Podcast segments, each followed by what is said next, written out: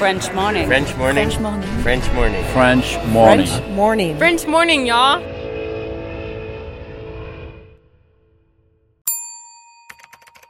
Expatrié.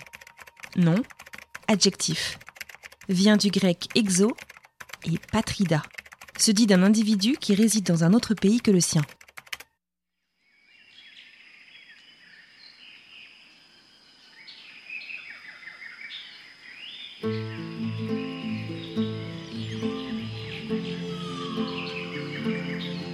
Mardi dernier, notre invitée de la semaine, Sélénie, nous a partagé son expérience au Pérou, en Équateur et au Mexique. Elle nous a raconté son histoire de famille, elle nous a raconté son amour pour la culture sud-américaine et elle a brièvement mentionné une randonnée qui l'avait vraiment bouleversée, la montée du Machu Picchu. Et ben aujourd'hui, je vous propose, dans ce petit bonus, et ben de partir grimper le Machu Picchu en compagnie de Sélénie. C'est parti. Cet épisode a reçu le soutien de la CFE. La CFE, vous connaissez?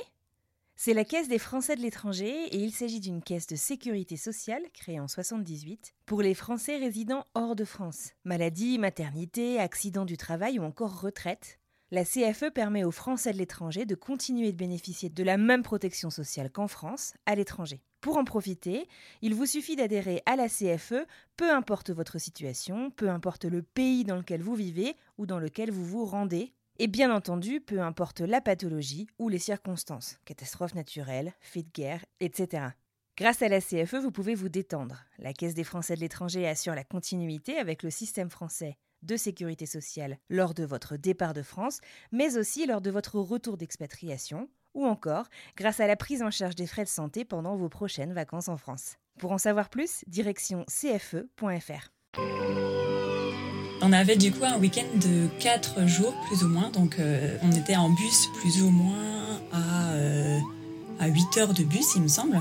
Là-bas c'était, enfin c'est plutôt en bus que les gens se déplacent, donc euh, on y allait aussi euh, en bus. Donc on a voyagé toute la nuit pour arriver jusqu'à la ville de Cusco. Et euh, en arrivant le matin euh, à Cusco, il fallait qu'on trouve une agence pour partir euh, tout de suite euh, au Machu Picchu dans, dans la journée, quoi, parce qu'ils partent tous super tôt. Et on est arrivé un peu tard, il y en avait plein qui étaient déjà partis, donc là on a eu peur. Et finalement, on a trouvé un, ils appellent ça ici des collectivos, c'est des petits, des petits vannes en fait où ils entassent plein de gens là-dedans et, c'est parti quoi. Donc euh, après la nuit de 8 heures dans le bus, on a dû prendre euh, donc un collectivo pour euh, au moins 5 heures. Des petites routes euh, à flanc de falaise. Quand tu croisais un autre euh, collectivo, tu faisais oh putain, on va pas passer là. à un moment, le mieux, je pense, de ce voyage, c'était faudrait descendre du collectivo parce que là, on va passer sur un pont et du coup, on est un peu lourd. Ok, ok, tout va bien. non, mais en fait, c'était pas un pont, ce truc, c'était des bouts de bois qui étaient mis comme ça. euh, Enfin, tu sais pas comment ça tenait par la, par la magie, quoi. Enfin, c'était clairement. Donc ensuite, on arrive à un endroit qui s'appelle euh, Hydroelectrica. Donc là, là, il y a plus d'accès. euh, Après, tu peux plus. Enfin, c'est tout à pied, quoi. Là, tu descends du véhicule et tu marches. Évidemment, il y a un autre moyen, c'est de prendre le train euh, qui euh, coûte euh, je ne sais pas combien de dollars. Il monte jusqu'au village de, qui s'appelle Aguascalientes. Et donc c'est là où on allait passer la nuit. Mais euh, en tant qu'étudiante à l'époque, nous avions pris euh, l'option la plus économique. Donc euh, en arrivant à Hydroelectrica, on a décidé donc de marcher le long des rails.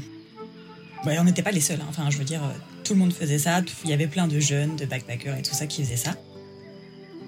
Et en plus, t'as pas dormi dans le bus.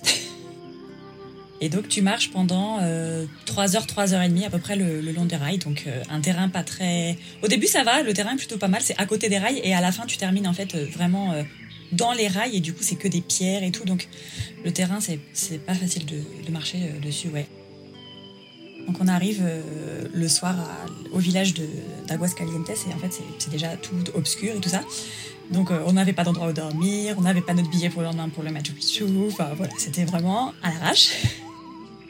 Donc euh, on a commencé par aller acheter notre billet pour, le Machu, pour être sûr d'avoir une place quand même. On n'était pas venu là pour rien, ça aurait été dommage. Et puis après on a trouvé un, endroit pour dormir, un truc de très basique, de toute façon on allait dormir jusqu'à à peu près 4 heures du matin. Parce qu'il faut se lever super tôt pour remarcher encore, pour, pour monter jusqu'au jusqu'au match le, jour J. On passe une, une nuit assez rapide. Et donc le lendemain matin, on se lève, je crois, vers 4h, 4h30, parce qu'il fallait être à 5h à un point dans le bas du village. Et à cette heure-là, en fait, ils, ouvrent les portes et ils, laissent l'accès pour, pour monter. T'as aussi la manière, euh, euh, ceux qui ont pris le train, généralement, eux après, ils prennent le bus pour, euh, pour monter en haut, quoi. Nous, on a tout fait à pied. Par contre, là, du coup, c'est une heure pour monter les escaliers pour arriver au Machu. Une heure seulement des escaliers. Là, c'est physique quand même.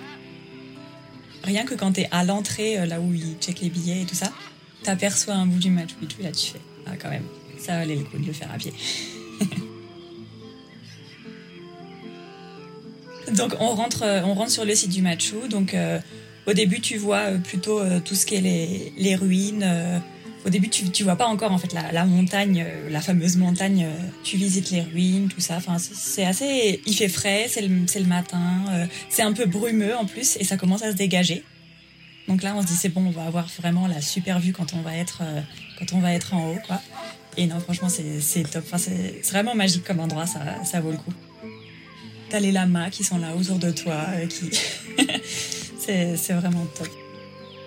C'était la saison des pluies, et euh, c'est vrai que tout était vert, et t'entendais en fait le fleuve dans le fond de la vallée, qui, enfin, qui avait beaucoup de débit en fait à cette époque-là. Parce qu'il y a une époque de l'année où il est à sec, mais nous, quand on est passé du coup euh, sur un pont, et là tu, tu vois le, débit avec de l'eau marron qui, met vraiment ouais, pas mal de, débit. Quoi. Tu dis, faut tomber dedans. Quoi.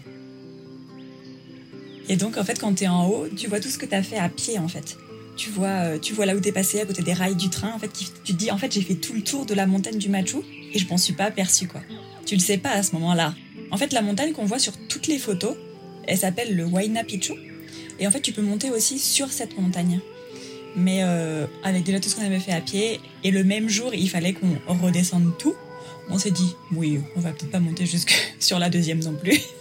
on va pas exagérer. Crois que j'étais allée en début avril.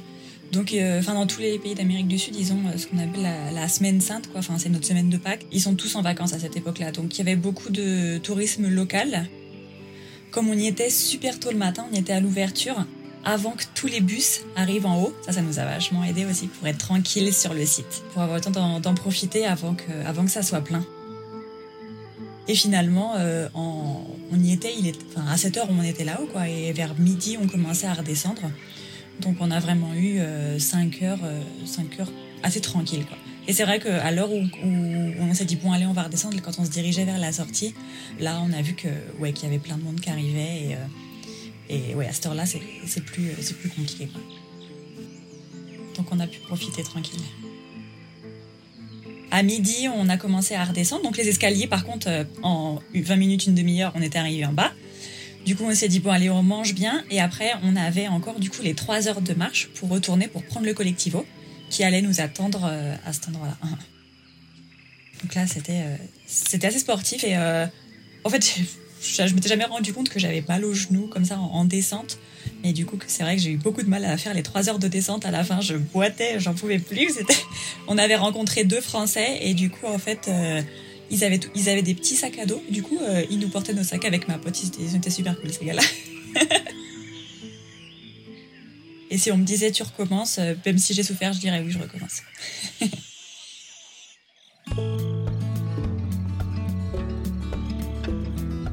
et voilà, c'est terminé pour aujourd'hui.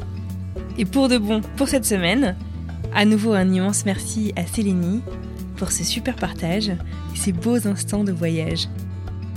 Si vous n'avez pas encore écouté l'épisode de mardi, je vous invite sincèrement à aller le faire pour découvrir toute l'histoire de Célénie. Et à la fin de l'épisode, vous découvrirez même le thème de l'épisode de mardi prochain. Bonne semaine et à mardi